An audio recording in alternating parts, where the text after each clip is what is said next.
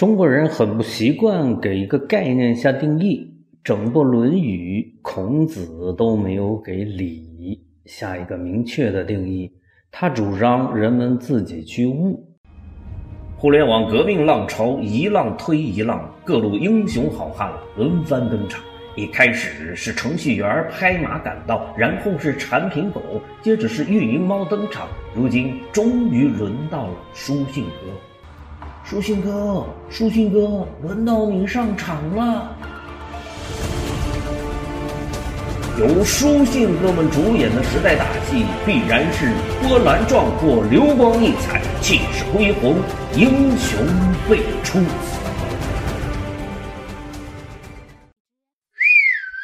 超级家长你好，今天我们来谈一谈信账。之前呢，我家的这个副标题是。新商业逻辑必须回答的问题，希望人们注意到这个所有的商业活动都绕不过去的问题。但是我看着它酝酿着酝酿着，我发现我越来越喜欢它了，因为正是问题给了人们以希望。于是我把副标题改为“新商业的基石”，立马这个标题给人的感觉就焕然一新。积极向上了，阳光灿烂了。发现信账现象时，我是比较沮丧的。从对于信息高速公路无限的遐想，到无法穿越的信息传播屏障，这个一百八十度的大转弯，心情能好吗？人世间很多的事情，常常是事与愿违的。信账现象的出现，再一次证明事与愿违的真实存在。人们建设信息高速公路的目的是来解决信息传播的问题的，未曾想解决了一个老问题，又诞生了一个新的问题。当我们发现信息高速公路普及之后，信息传播的问题不仅没有得到解决，而是更加困难了。我就在想，用一个什么词语来命名它呢？这个时候，我想到了空气动力学上的一个名词——音障。这是喷气式飞机的设计师们在设计超音速飞机时遇到的一个现象。当飞机的飞行速度超过声音传播的速度的时候，飞机就会追上它之前发出的声波。而这个时候，层层叠叠的声波就成了阻碍飞机前进的障碍。学者们把层层声波构成的障碍称之为音障。信息高速公路高度发达之后发生的信息传播的障碍，与此有那么一点相似，都是信息传播的速度越来越快前提之下遭遇到的新的情况。于是我就把这个现象称之为“信账”。信账这个词语一出现，我们再来打量这个世界，世界的景象就发生了变化，不再那么混沌。所谓混沌，是因为缺乏方向感，因而混沌。而信账现象一出，这个方向感反而有了。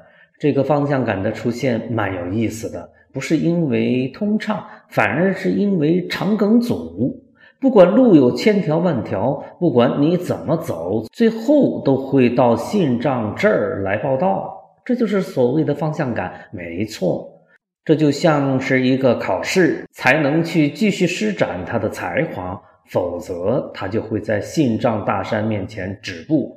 不管他的梦想有多大，决心有多大，明天的前景有多么辉煌都没用。人类通讯方式的变化是一个世界运转里边的基本的变化，它有着牵一发而动全身的作用。谁解决了信账的问题，谁就将在这一轮的残酷竞争中脱颖而出，谁就将赢得先机，占得主动。既然这是一个非解决不可的问题，而解决起来又是那么的不容易，所以它就有可能是新商业的基石。我的意思是，新商业的基石，前天是生产，昨天是电商，今天以及之后的一段时间里边，可能不是别的什么，就是信账。困难有的时候是被人类错误的反应放大的，比如信账。人们从旧的工作岗位下来，一时间无事可做，于是许多许多的人开始在手机上卖东西。用现代化的工具以及最原始的方式在卖，你也卖，他也卖，无人不伤，无处不伤。一时间给人以错觉，好像电商是解决一切问题的唯一途径。大街小巷到处都飘着那句不合逻辑的、让天下没有难做的生意的白日梦话语。什么微商、波商、社交电商轮番登场，结果呢，生意不是越来越容易了，而是越来越难。科技公司这边也并不都是好消息。年轻的新贵们打着大数据分析、增长黑客等高大上的旗号，却将人类有史以来最原始、最恶心的种种江湖骗术，用计算机语言打扮一番，穿上新科技的马甲，大行其道，四处作恶。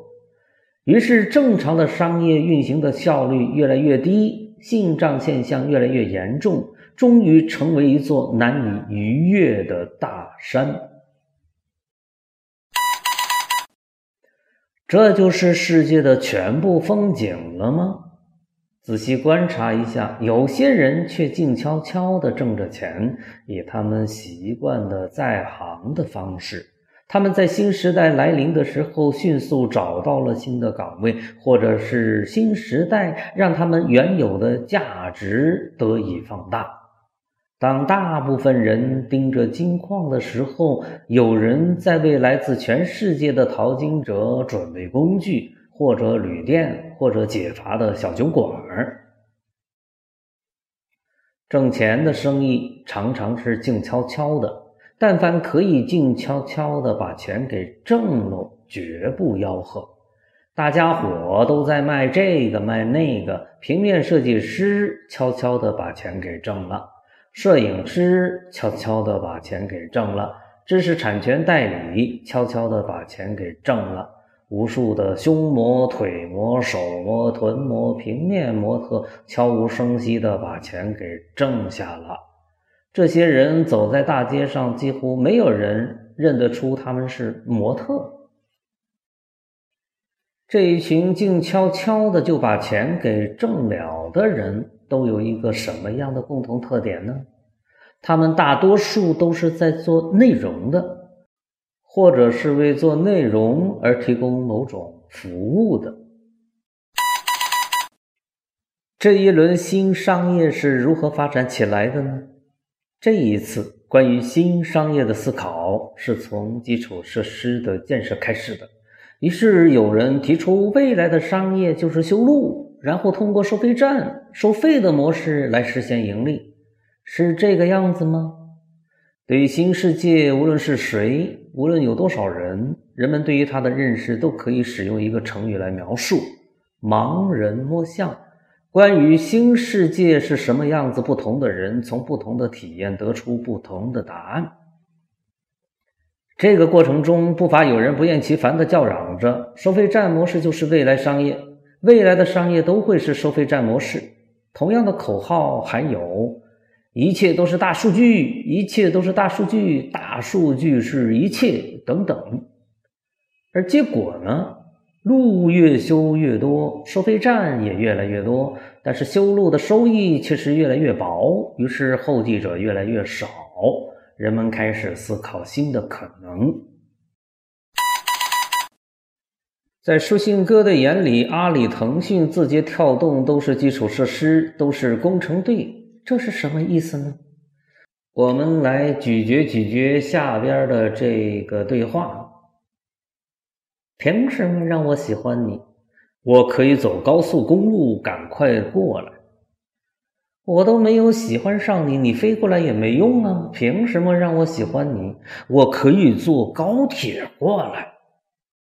我问你凭什么让我喜欢你？你说你可以坐高铁过来，你可以坐高铁过来，我就喜欢上你了吗？我可以拍张照片，通过微信立马传到你的手机上，凭什么呀？你可以，别人也可以，凭什么让我喜欢你？呃，图片不生动的话，我可以用抖音发一段短视频过来。哎。我倒是明白了，我不喜欢你的原因。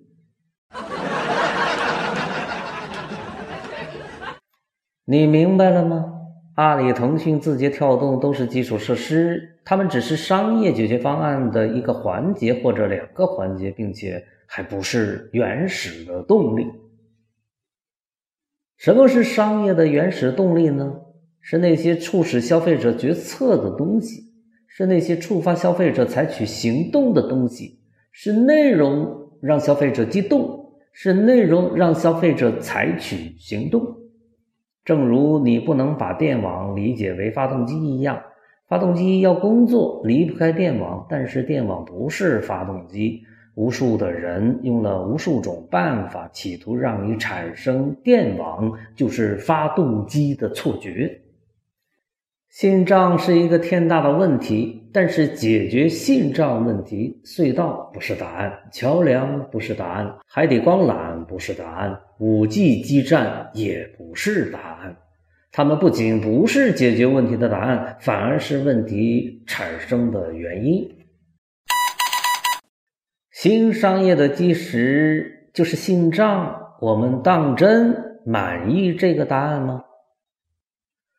我以为信账只是那些人们曾经以为是答案的东西，包括电商、手机、大数据、搜索引擎、智能推送、朋友圈、公众号、直播间等等，制造出来的一座大山而已。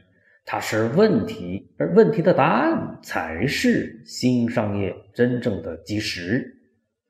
正如男大当婚，女大当嫁。你不能说媒婆的作用不容小视，而把媒婆当成是答案，是男女解决婚姻问题的答案。对于男青年来说，女娃娃才是真正的答案；对于女青年来说，男娃娃才是真正的答案。如果我们把商业比喻为一场以结婚为目的的恋爱的话，那么那些谈情说爱的内容，那些个情，那些个爱，那些个情与爱的源头与基础，成为新商业的基石，这个结果就合情合理、理所当然。而那些个风，那些个媒婆，那些个皮影，那些个加速器，还是回到他们原来的位置上，修了兴风作浪，修了狐假虎威。这样子比较好，这样子可以让人多睡上一会儿好觉。路仍然会有人去修，收费站也会有人继续建造，但是只会有越来越少的人把这看成是世界的全部，只会有越来越少的人把这看成是世界的主流。有人问：思想有什么用？思想有没用？那不是思想的问题，那是你的问题。用上了，说明你有用，而不是思想有没有用。思想总是有用的，自个儿有没有用？这个问题从哪里去解决呢？从问题来入手。信账就是一个好问题，多想想这个问题。你要想，市长也得想，市长大人身边的人也得想。不解决这个问题，生意不好做，一座城市的发展也不好做。有人请芒格去网红商学院讲讲课，他向我打听讲什么课程呢？我说就讲我手头研究的东西吧。他又问这能行吗？我说能行，这是每一位书信哥的必修课。内容科创产业的每一位从业者都有一个成为内容建筑师的梦想。你的好朋友，内容科创时代早期思想启蒙者，内容科创产业系统理论构建者，创造之学的开路先锋。二零二零年五月十一日于蓝田。哥们儿，怎么弄啊？他不搭理我，我给你派上一千个邮递员，这能管用吗？